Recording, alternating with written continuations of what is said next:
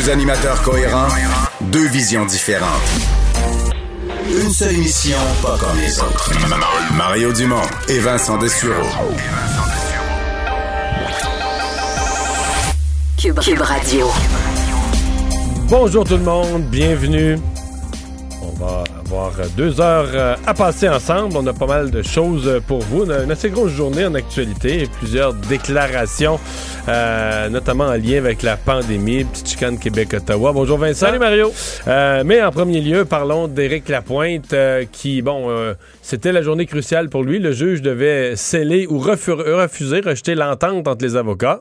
Oui, et c'est accepté. Donc, euh, le chanteur Éric Lapointe qui obtient l'absolution euh, pour avoir violenté une femme. On se souvient l'année passée à la suite d'un party d'anniversaire lorsqu'il était intoxiqué. Alors, ça avait suggestion, évidemment, des deux parties qui apparaît raisonnable aux yeux du juge.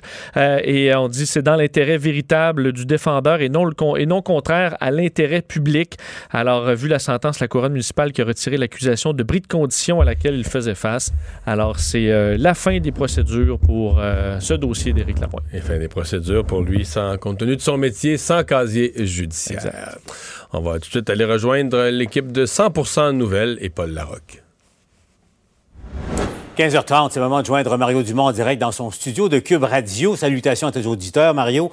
Salut à toi. Euh, bon, c'est un dur lendemain de veille, Mario, pour bien des gens au Québec. Remarque, on s'en parlait euh, hier, toi et moi. C'est pas une surprise, le, prolongement des mesures de, restriction, mais, mais quand même, c'est dur sur le moral. hein. On, on s'en rend compte jour après jour, Mario. Ouais.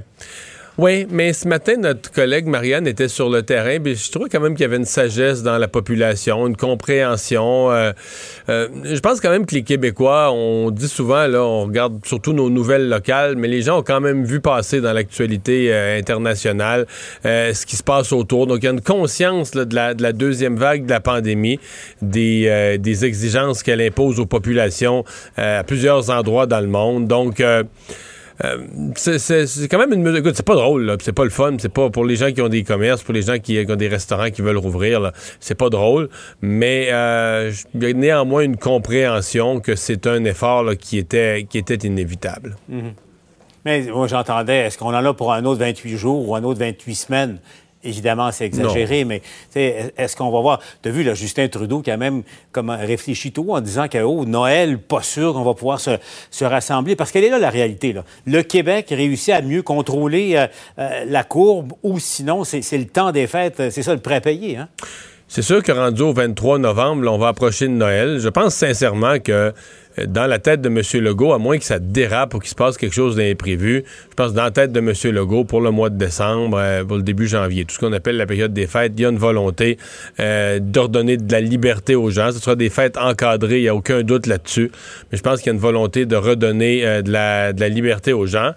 Mais euh, M. Trudeau, par exemple, euh, il semble. euh, en tout cas, j'ai entendu son propos là-dessus. Lui, il semble pessimiste. Nous, on regarde des fois juste le Québec, mais lui, euh, il peut avoir de l'inquiétude aussi sur le Canada anglais. Là. Ce qu'on voit dans certaines régions du Québec, pensons à la région de Québec, c'est que les endroits où il y avait moins eu de première vague, la deuxième vague est plus forte. Donc, il y a certaines provinces canadiennes, c'est pas, pas encore tout joué. Il y a peut-être des provinces canadiennes qui ont peur d'y goûter. Bon, quand même, présentement, il y en a plus qu'il y en avait le printemps passé, l'Alberta, l'Ontario, etc.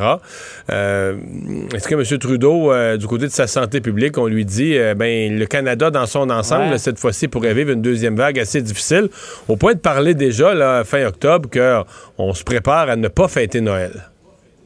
Oui, il me semble qu'il est tôt un peu hein, pour, pour évoquer euh, euh, ce scénario. Puis bon, Mario, tu le disais, là, au Canada anglais, ça- il y a une sorte de, de réalité qui, qui rattrape parce qu'ils s'en tirent mieux que le Québec jusqu'à maintenant. Euh, mais euh, Mario, tu t'en glissais un mot. euh, On regarde ce qui se passe aux États-Unis, mais d'abord en France, là, parce que là, la- l'histoire du couvre-feu, c'est un échec absolu. Et là, demain, euh, Mario, le gouvernement Macron va annoncer d'autres mesures. Il y a même question, et c'est un des scénarios sur la table, qu'on euh, reconfine complètement l'économie française, qu'on ferme tout encore pour euh, euh, deux semaines? C'est là où ils sont parce qu'ils ont perdu le contrôle, ce qui n'est pas le cas au Québec. Ouais. C'est pour ça que c'est un peu loufoque. Je veux pas être euh, méchant. Je comprends que des gens souffrent du confinement, mais tout le discours des gens qui disent que, François Legault et le docteur Arruda, ils, nous en veulent au Québec, puis qu'ils nous confinent pour rien, puis qu'il n'y a pas de raison de faire ça, c'est un manque quand même grave de perspective par rapport à ce qui se passe ailleurs dans le monde. C'est un manque de capacité de, comparer, de voir. Euh, et ce qui est assez ahurissant, c'est que euh, on, le voit au Québec, il y a des choses qu'on dit, ah, faudrait surtout pas que ça nous arrive. Pendant le, cas de, certains hôpitaux, on dit, faudrait surtout pas que nos hôpitaux soient obligés de faire du délestage. Certains hôpitaux ont été obligés de faire du délestage. Mais là, les chefs politiques en Europe, partout, qui ont dit, ah, faudrait pas retourner au confinement, faudrait pas, faudrait pas, faudrait pas sont acculés au pied du mur. ils sont forcés par la, force de la pandémie, par la rapidité avec laquelle, la flambée des cas, ils sont forcés de faire ce qu'ils disaient vouloir éviter à tout prix il y a, six semaines. Il y a évidemment tout ça, l'impact économique et la volonté de tous les gouvernements de trouver une formule magique là, pour euh, euh, gagner sur le front de la santé et gagner sur le front de, la relance économique. Mario, on, alors retrouver tout de suite Pierre-Olivier Zappa parce que c'est intéressant de voir le, portrait de la situation. Hein. Pierre-Olivier, bien sûr, plusieurs secteurs d'activité euh, paient un prix énorme de ce qui se passe en ce moment. On le sait, là, pensons à la restauration ou dans le secteur des services. Mais attention, ce ne sont pas toutes les entreprises qui subissent des effets négatifs. Il y en a qui profitent, enfin, de la situation est, profitable en ce moment. Et, on peut identifier ces entreprises parce que à l'heure actuelle, c'est la saison des résultats trimestriels qui bat son plein. Donc, de grandes entreprises cotées en bourse qui dévoilent leurs plus récents résultats financiers. Je donne un exemple. Ce matin, la maison mère de Tim Hortons révélait ses, ses résultats et on apprenait que la bannière canadienne avait perdu beaucoup de ventes au cours des trois derniers mois, 12% il y a moins de consommateurs de beignes et de café. Les tours à bureau sont fermés. Ça fait mal à l'entreprise qui va ajouter des lignes de service au volant pour tenter de pallier euh, la faiblesse de la, clientèle présente dans ces euh, succursales. Vous voyez, Caterpillar, on dit souvent que ce fournisseur de machinerie lourde est un baromètre de l'économie réelle parce qu'on fournit des, pelleteuses, des pelles hydrauliques dans des grands chantiers de construction et ce, aux quatre coins de la planète. Les profits en baisse de 54 Ça en dit long sur l'état de l'économie réelle il y a euh, vraiment des, problèmes qui vont, qui vont perdurer. Mais, mais, je veux vous parler des surprises également, des joueurs qui s'en tirent bien. Euh, voyez, hop, on est allé un peu trop vite. Je voulais vous parler de Harley Davidson qui a connu un trimestre, ma foi, euh, explosif avec des ventes qui ont surpris tout le monde aujourd'hui. Le titre à Wall Street a flambé. Il est en, hausse de 25 parce que les ventes ont augmenté de près de 40 Les consommateurs gardent confiance. Ils ont de l'argent dans les poches, que ce soit au Canada, aux États-Unis. Ils ont reçu de l'aide des gouvernements et ils ont donc des dépenses discrétionnaires. Euh, on est allé rapidement à Polaris qui fabrique des VTT. Encore là, des résultats exceptionnels, des profits en hausse de 10 euh, Et, et c'est pas tout, là. Je parle de 3M également qui profite de la vente des masques pour voir ses ventes augmenter de 5 au cours des trois derniers mois. Même chose dans le secteur de la rénovation. Je ne sais pas si, Paul, vous avez rénové votre camp de pêche cet été. Comme tout le monde, comme et, tout le et si vous l'avez fait, vous êtes rendu dans une quincaillerie, vous avez peut-être acheté des outils. Stanley Black Decker, des ventes en hausse de 6 euh, les vendeurs de peinture aussi, comme Sherwin-Williams, euh, démontrent des résultats trimestriels qui surprennent même les analystes financiers, euh, des ventes de 5 Et je termine même avec des bannières dans le commerce de détail, dans le secteur manufacturier comme Crocs. Euh, il y a du télétravail. Les gens ne s'habillent plus aussi chic qu'auparavant. Oubliez les chemises, les complets, les souliers cirés. On, se tourne vers les, les crocs, les crocs. Et, et, voyez, les ventes ont augmenté de 16% C'est énorme. Ça a surpris tout le monde également. Et le titre est en hausse d'à peu près 3% à l'heure actuelle à la Bourse de New York. Quand même, hein? c'est intéressant. Ben, merci Pierre-Olivier. quoi? À toi, Mario, comme quoi on peut travailler et s'habiller mou en même temps. Enfin, il y a certains privilégiés, euh, euh, c'est vrai. Mais ben, c'est le dollar disponible, au fond, qui, se dirige ailleurs dans, certains cas. Mais il en demeure pas moins qu'au net-net, euh, l'économie mondiale, y compris celle du Canada et du Québec, en, en subissent tout un, tout un coup en, en, ce moment, Mario. Écoute, il nous reste quelques minutes, Mario. J'aimerais qu'on revienne une page d'histoire. Ça fait 25 ans. Euh, toi et moi, on n'avait pas de cheveux gris. Euh, tu étais un des chefs du camp du oui. Euh, j'étais journaliste, courriériste parlementaire pour TVA. Et il y avait cet événement à quelques jours du référendum, ça fait 25 ans aujourd'hui même. Le grand, on va voir les images, le, grand Lovin du Canada anglais, Mario. donc, par, par milliers sont arrivés sur le bras. Il était quoi, pas loin d'un million à Montréal pour dire à quel point le Canada aimait le Québec. Mario, tu étais où ce jour-là? Qu'est-ce que tu faisais? Comment, qu'est-ce que tu t'es dit en voyant?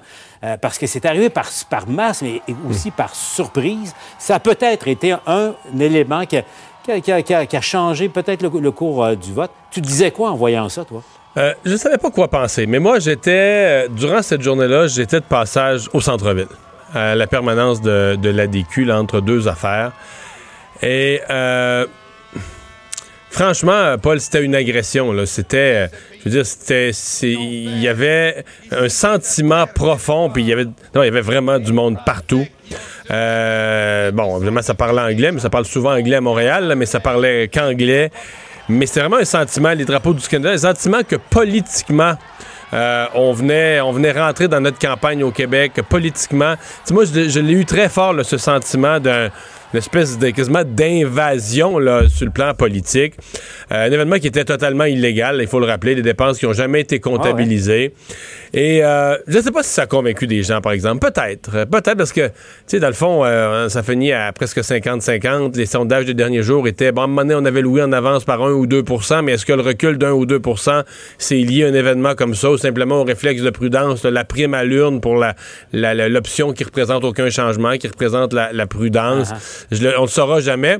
Mais je, veux dire une chose, Paul. Pour moi, c'est un des événements les plus loufoques de l'histoire du Québec. Des gens euh, qui sont venus, euh, qui n'avaient jamais parlé en bien du Québec, qui sont venus dire qu'ils nous aimaient pour essayer de changer un vote 4-5 jours plus tard, euh, qui ont bavé sur le Québec. Là, un an après, quand il y avait quelque chose qui concernait le Québec dans leur province, ils continuaient à baver sur le Québec. Ils sont venus sur le bras. Dans certains cas, ils ont fait un voyage sur le bras. Ils sont venus brosser à Montréal.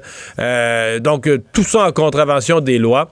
Donc, si s'il y a des gens qui nous regardent euh, et euh, qui, qui, ont changé d'idée, qui ont changé leur vote parce qu'ils ont compris ce jour-là que le Canada nous aimait, euh, ben, si vous vous demandez si je vous juge, là, la réponse c'est oui. Pas rien, Mario, ce que, ce que tu dis, parce que effectivement, ils sont partis de loin sur le bras sans payer pour euh, venir dire au Québec qu'ils aimaient le Québec et les Québécois euh, et les Québécoises. Mario, je, constate, tu l'as encore un peu sur le cœur. Ben, pour moi, c'est un événement loufoque. C'est-à-dire qu'à la limite, euh, ça aurait dû être jugé par les Québécois pour ce que c'est, une tricherie à quelques jours de la campagne, quelque chose de ridicule. Et, je dis pas, si on avait eu, je sais pas, si on avait eu un, un, avec des gens avec des preuves en main qu'ils étaient vraiment attachés au Québec, mais je veux dire, euh, le même monde qui était au Lovin, il y en a, euh, il a aujourd'hui, que n'importe quel Québec bashing se fait dans les journaux du Canada anglais, puis applaudissent. Là, je veux dire, arrêtez, c'est pas, pas, c'était pas sérieux cette affaire-là. Bon, est-ce que ça. Je, reste même avec une question. Certains, certains affirment, dur comme fer, que ça a marché, que auprès d'une toute petite tranche de Québécois, ça, puis le message, il faut se souvenir que dans les derniers mêmes jours, M. Jean Chrétien avait changé son discours, avait dit Ah, ben là, on pourrait reconnaître le Québec un peu comme société distincte, on pourrait reconnaître les particularités du Québec, ce qui s'est jamais fait après. Donc, est-ce que tout ça a pu changer l'atmosphère? Euh, peut-être, pour, pour le jour du vote?